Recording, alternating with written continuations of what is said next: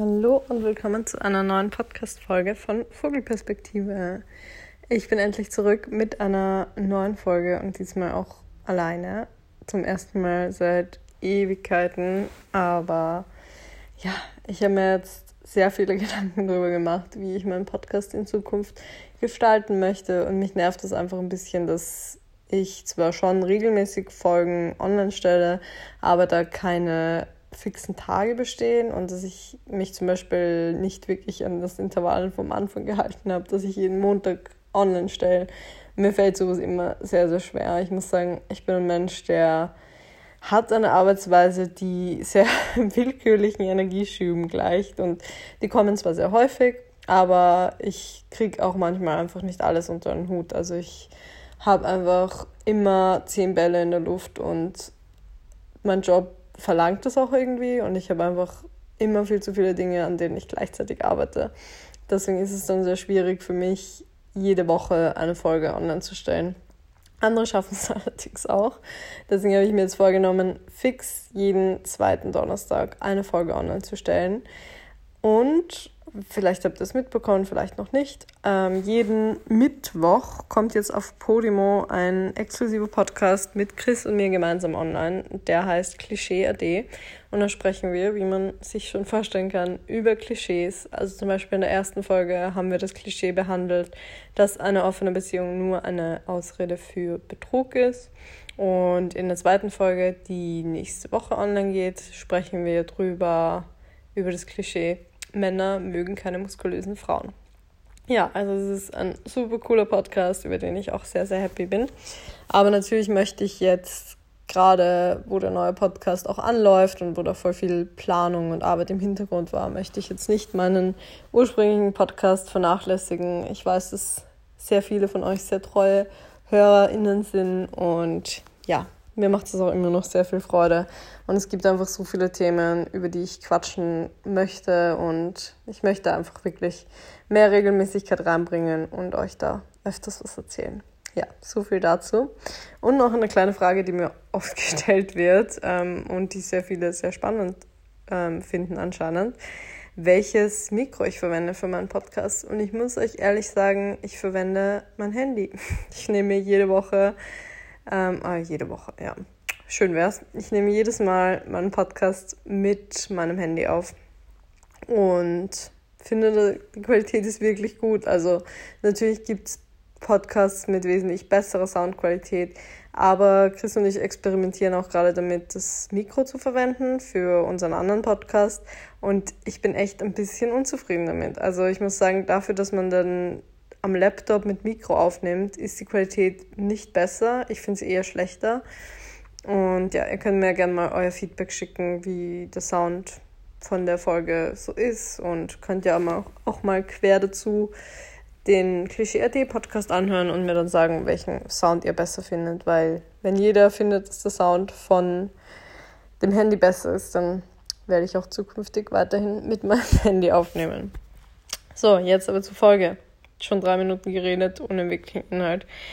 Ich möchte heute gerne was erzählen. Und zwar möchte ich euch von meinem Austauschsemester in den USA erzählen. Ich glaube, das ist ein Thema, das sehr präsent war auf meinem Instagram-Account, als ich begonnen habe. Also vor ja, sehr langer Zeit, vor über fünf Jahren.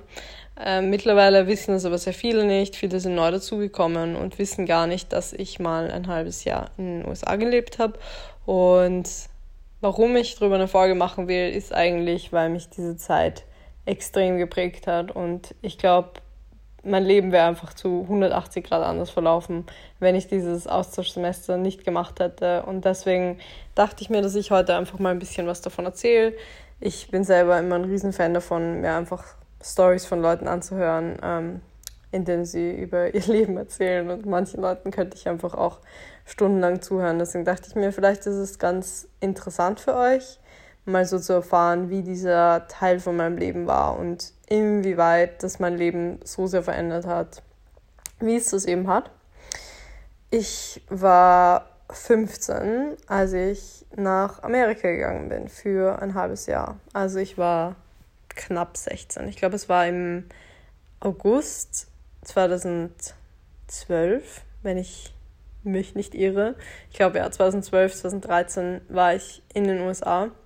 Und ich war zu dem Zeitpunkt eben 15 Jahre alt und mein ursprünglicher Plan wäre gewesen, dass ich für 10 Monate nach Amerika gehe.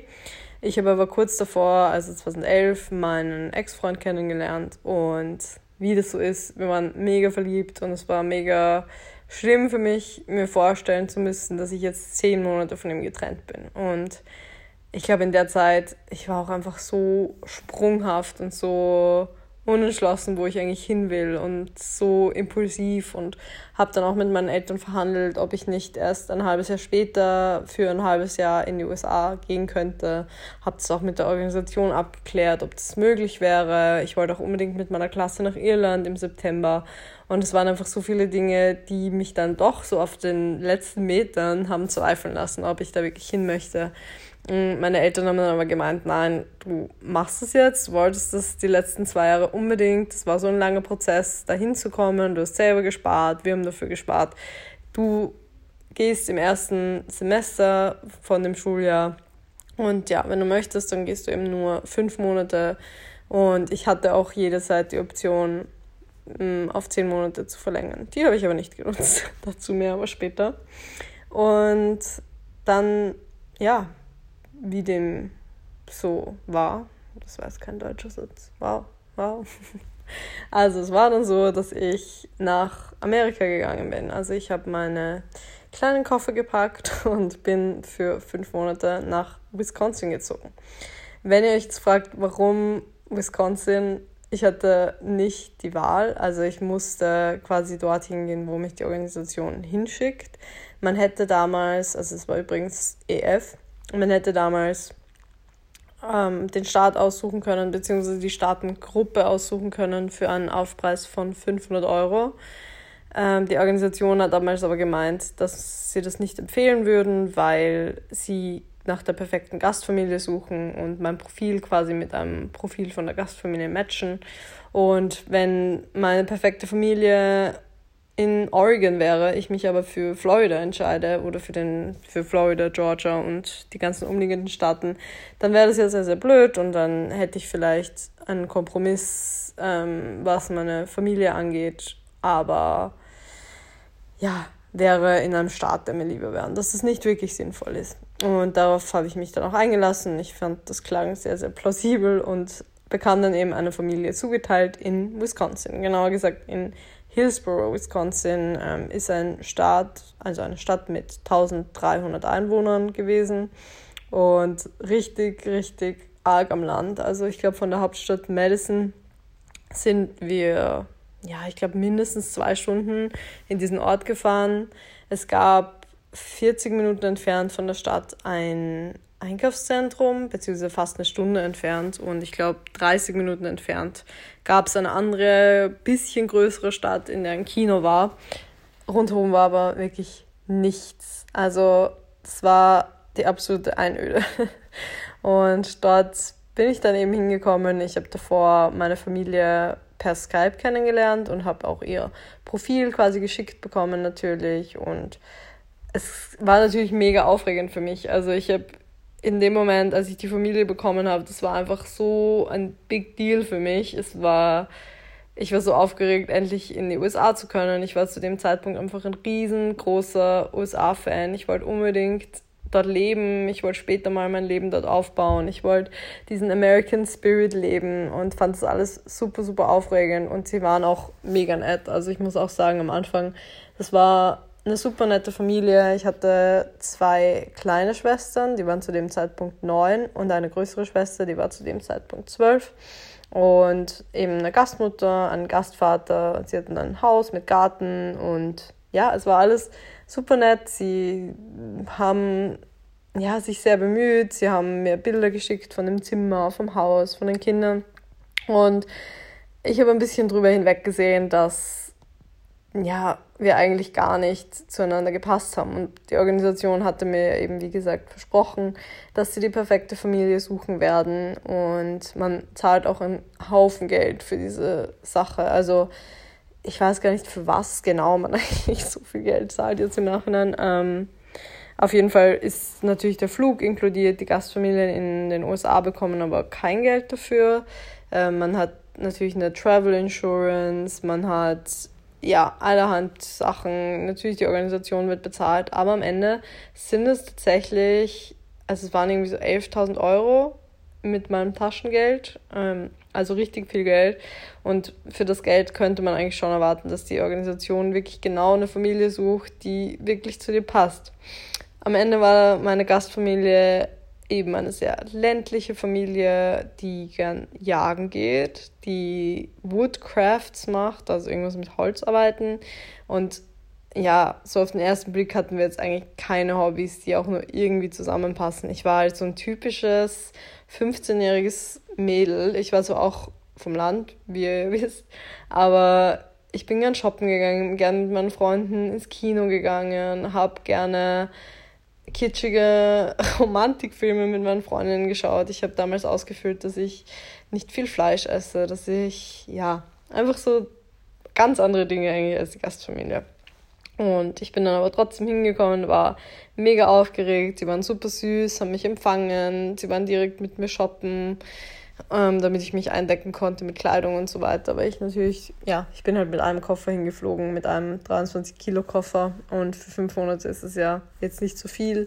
Ich habe mir auch ein paar Sachen gekauft, um einfach mein Zimmer dort wohnlicher zu machen, damit ich mich wirklich zu Hause fühle und ja, am Anfang hat die Familie auch mega viel dafür gemacht, dass ich mich wohlfühle. Wir haben Dinge unternommen, wir waren schwimmen, wir waren am See, wir ja, ich wurde den ganzen Verwandten vorgestellt, den Freunden der Familie und habe dadurch auch ziemlich schnell Anschluss gefunden. Wir waren eigentlich jeden Tag irgendwo essen, weil dort noch Sommerferien waren.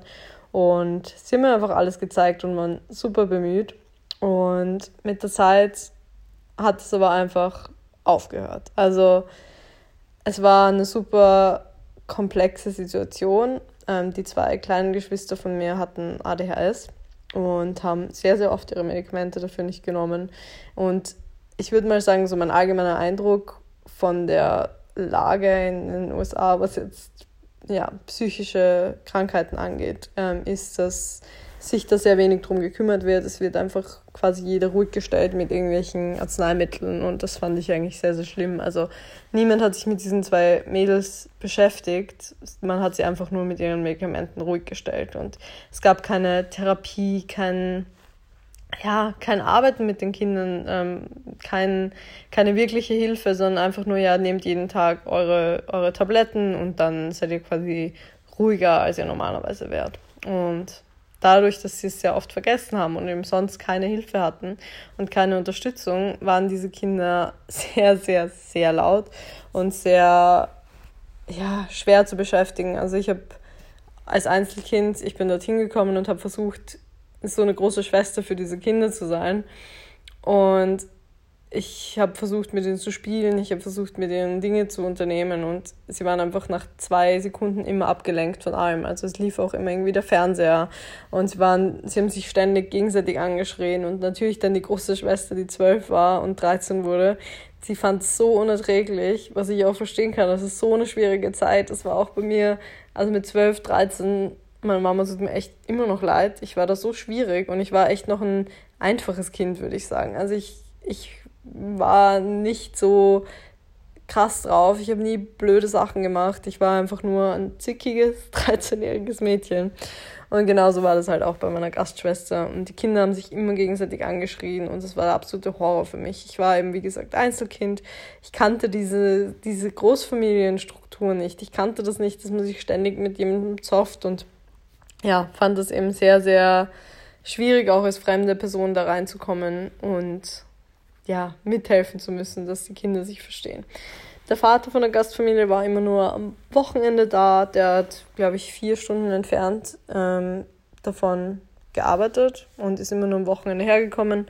Und die Mutter hat im Krankenhaus gearbeitet. Also sie war auch sehr, sehr oft, wenn wir von der Schule heimgekommen sind, nicht zu Hause. Und ich war mehr oder weniger alleingestellt mit den Kindern. Und ich habe natürlich mich beteiligt am Haushalt. Ich habe mit den Kindern Sachen unternommen und ich hatte auch immer zum Beispiel Sport in der Schule und das war auch, war auch gut. Aber sehr, sehr oft war die Mutter nicht da und mm, jetzt kommt das absolute Highlight dieser Story. Die Eltern haben sich wirklich original zwei Monate, nachdem ich dort weg war, also nachdem ich dort wieder nach Hause gefahren bin, ähm, haben sie sich scheiden lassen. Also es war einfach, während ich dort war, schon so richtig die Endphase ihrer, Hoch ihrer Hochzeit, ihrer, ihrer Ehe. Und sie haben ja, sich ständig gestritten, wenn der Vater eben zu Hause war. Und dazu noch diese streitenden Kinder. Es war einfach immer Streit. Diese Familie hat sich nonstop gestritten. Und ich war da dazwischen und ich kannte das, wie gesagt, nicht. Ich war trotzdem irgendwie fremd und ich habe mich einfach sehr, sehr oft zurückgezogen. Ähm, was bei mir nämlich dazu kam, war, dass ich eben meinen Ex-Freund, also damals noch Freund hatte, und wir haben versucht, jeden Tag zu skypen weil wir uns sehr vermisst haben. Und für mich war das auch sehr, sehr schlimm, ihn da nicht sehen zu können. Und ich habe ihn jeden Abend um ca. 23 Uhr angerufen. Da war es morgens bei ihm. Also er hat vor der Schule mit mir geskypt. Und das war so ein wichtiger Bestandteil von, von meinem Tag, dass ich so halb mit meinem Kopf eigentlich in Österreich war. Und mich dadurch noch mehr zurückgezogen habe. Und diese Familie hat eben so viel gestritten. Und ich habe wirklich versucht, mich da emotional davon abzukapseln. Mit 16, man kennt seine Persönlichkeit auch noch nicht so wirklich, finde ich. Ich habe nie darüber nachgedacht, ob ich eigentlich vielleicht ein introvertierter Mensch bin, der sehr viel Ruhe braucht. Ich habe es nicht kommunizieren können, weil ich das nicht über mich wusste. Und habe mich eben einfach sehr, sehr oft zurückgezogen. Und ich habe es zum Beispiel sehr genossen, in die Schule zu gehen weil ich dort coole Leute kennengelernt habe und das war halt so der richtig aufregende Part. Also das ist einfach, wie man sich vorstellt. Diese Highschools, es ist wirklich 1A wie in einem Film. Es war sonst sehr wenig so, wie ich es mir vorgestellt hätte, dass es ist in den USA, aber diese Schule war eins zu eins eine amerikanische Highschool. Ähm, ich hatte dort einen Anteil von meinem Austauschsemester. Also ich glaube, zwei Monate lang hatte ich Volleyballtraining, zwei Monate hatte ich Cheerleading und ich hatte so eine richtige Cheer-Uniform, habe dort Freunde gefunden, man hat dort seinen, seinen Spind gehabt und es war irgendwie cool. Also man war so der cool Kid als so die Europäerin, die dort war. Und es waren auch andere Austauschschüler, also zwei andere. Und ich hatte dann dadurch auch die Möglichkeit, dass ich bei denen zu Hause manchmal bin und mit denen Zeit verbringe. Und hatte so meine Vertrauenspersonen und auch ein paar Freundinnen, mit denen ich mich richtig gut verstanden habe. Ich hatte coole Schulfächer, die ich mir auch selber aussuchen konnte. Und es war so vom, vom Schulgefühl richtig cool. Akademisch gesehen natürlich interessant. also es war wirklich, ich hatte einen Mathekurs, der quasi nach dem dortigen Level ein Jahr über meinem richtigen Schullevel war. Also ich war dort eben in der 10., also Sophomore Year. Und war aber eigentlich, also es waren eigentlich Sachen, die ich dort gelernt habe, die hatten wir in der Unterstufe im Gymnasium zu Hause. Das heißt, ich war sehr wenig gefordert, habe aber einfach mich darauf konzentriert, mein Englisch zu verbessern. Ich habe Spanisch gelernt, ich habe ja ein bisschen so Environmental Science hatten wir und allerhand Sachen, aber es hat sich alles ein bisschen angefühlt wie so ein Spaßunterricht, muss ich sagen.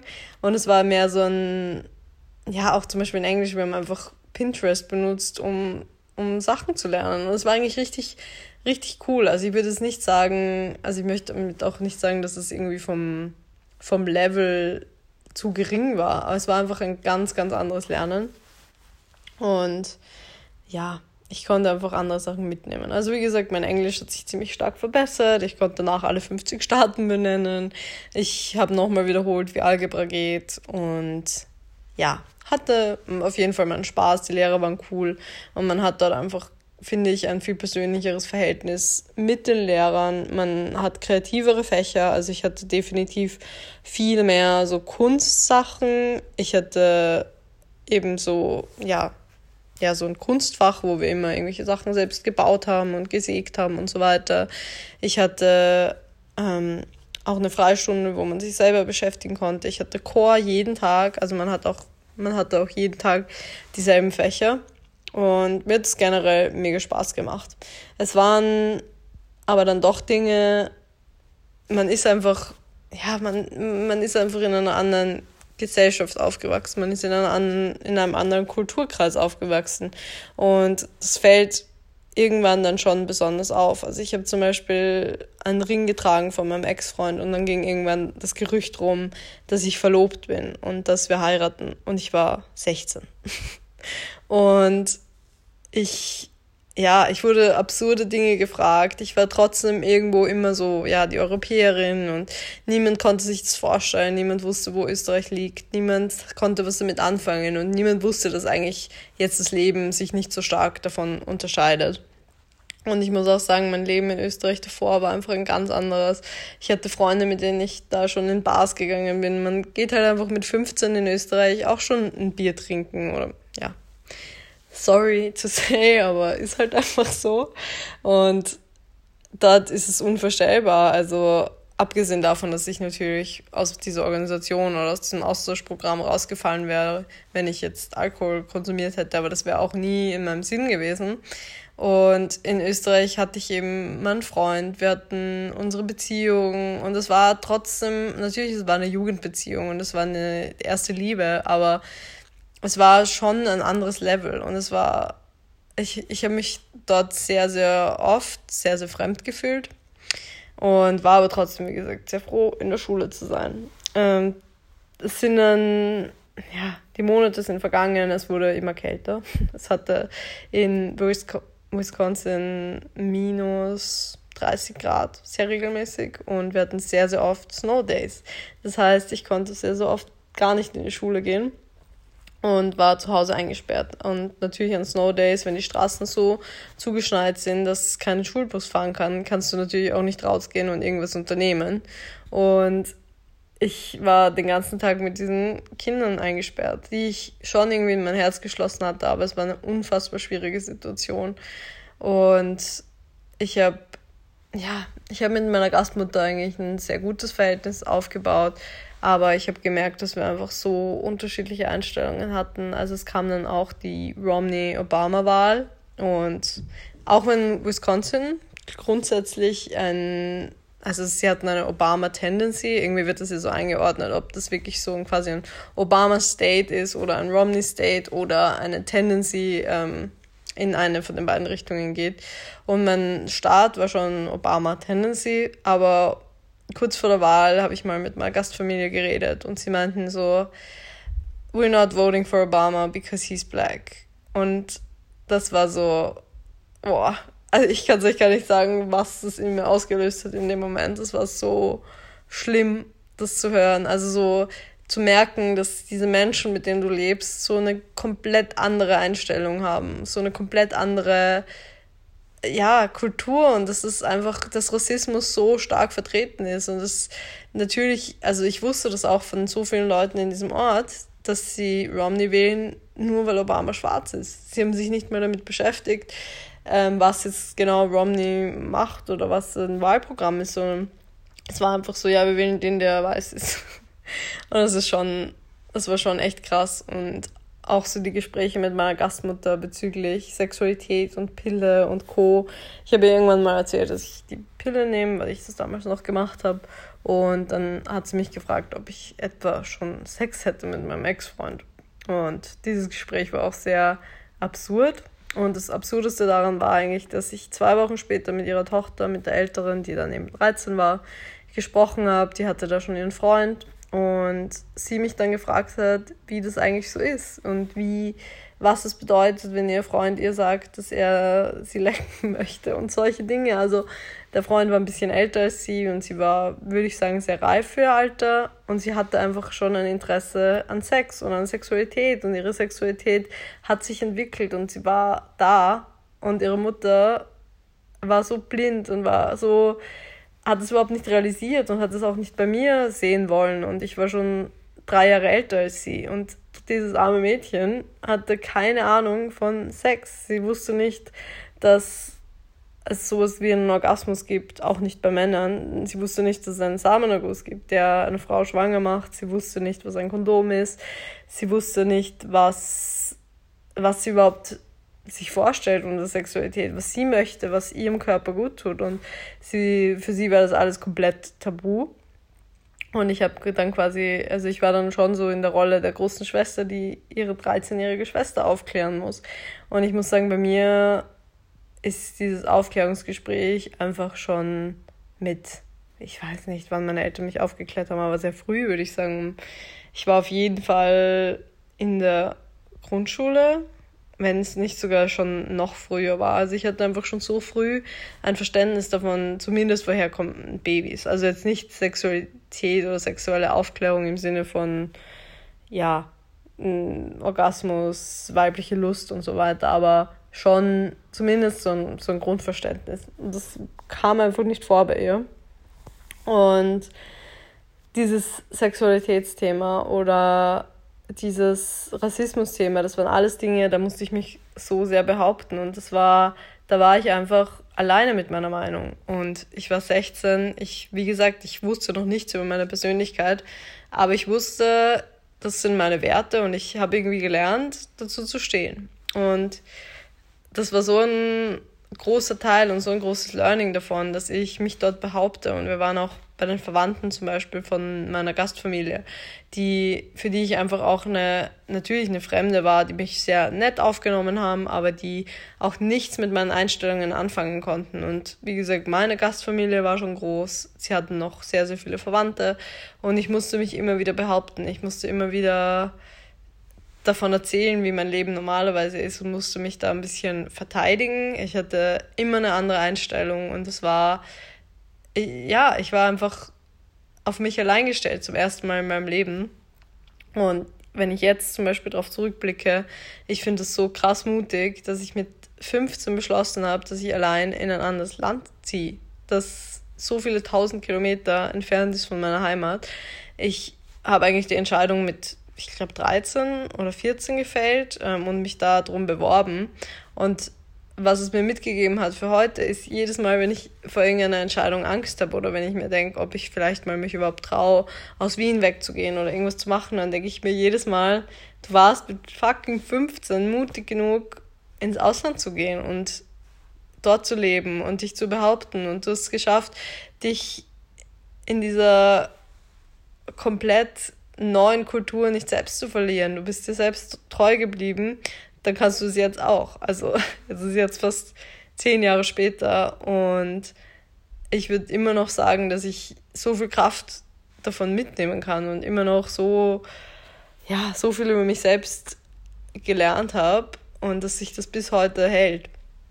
Und was auch passiert ist damals, war, dass ich durch diesen Frust, ähm, den mir die ganze Situation bereitet hat, aber auch natürlich durch das mega interessante neue amerikanische Essen, durch das Snow Days haben und sich den ganzen Tag nicht aus dem Haus bewegen dürfen und die ganzen Zusatzstoffe in der Nahrung, aber auch durch, ich glaube, durch die Pille oder ja, ein bisschen durch meine Schilddrüsenunterfunktion habe ich damals einfach sehr rapide zugenommen. Und es ist ja auch eine Zeit, in der man als junges Mädchen sehr leicht mal kurviger wird oder vielleicht ein bisschen zulegt. Und so war das eben bei mir auch. Also ich habe, glaube ich, 10 Kilo oder ein bisschen mehr als 10 Kilo zugenommen in, diesem, in diesen fünf Monaten. Also es war schon krass, vor allem dafür, dass ich echt viel Sport gemacht habe. Ähm, war aber jetzt, ja, ist nicht schlimm. Ich möchte es auch nicht bewerten und ich bin auch im Nachhinein, ich habe mir nie gedacht, so, oh, ich bereue das so und ich finde es so schlimm, sondern es war dann einfach so. Mir ist es auch sehr lange nicht aufgefallen, ich fand das gar nicht schlimm. Und als ich dann zurückgekommen bin nach Hause, ist mir erstmal aufgefallen, dass ich doch ordentlich zugelegt hatte und habe dann eben beschlossen, dass ich abnehmen möchte, dass ich mich gesünder ernähren möchte, dass ich mehr Sport machen will und habe meine Fitnessreise gestartet und habe begonnen, das auf Instagram zu dokumentieren. Und das war der Beginn meiner ganzen Blogger-Karriere, möchte ich jetzt mal sagen.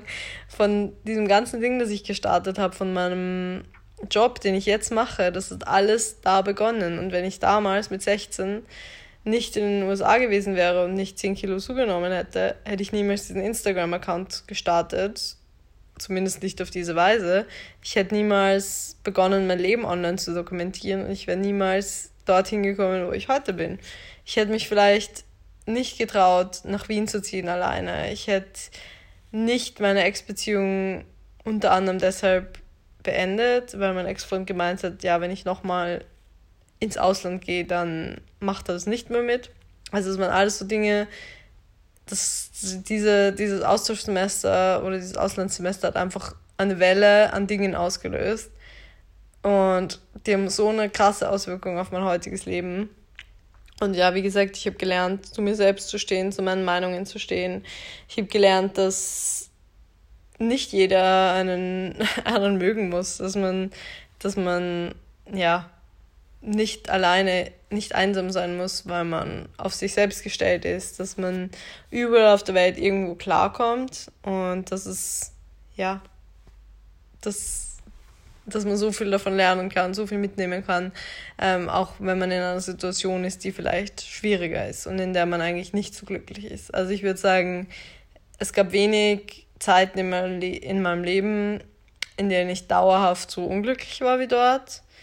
Und ich muss auch echt sagen, ich habe teilweise richtig krasse Erinnerungslücken an diese Zeit. Also ich kann mich an vieles davor sehr viel besser erinnern und an die Zeit danach kann ich mich sehr, sehr genau erinnern. Aber dort, es kommt mir so, es, es kommt mir völlig surreal vor, dass ich wirklich dort war, weil ich einfach unglücklich war. Und ich glaube, wenn man sehr unglücklich ist in einer Zeit und sehr schlimme Erfahrungen auch teilweise macht, ähm, dann verdrängt man das sehr, sehr viel. Und das ist auch mir passiert und deswegen weiß ich trotzdem, dass ich so viel mitgenommen habe von dieser Zeit und gerade aus den negativen Erfahrungen so viel habe lernen können. Und ich bin wahnsinnig dankbar und wahnsinnig froh, dass ich das damals gemacht habe.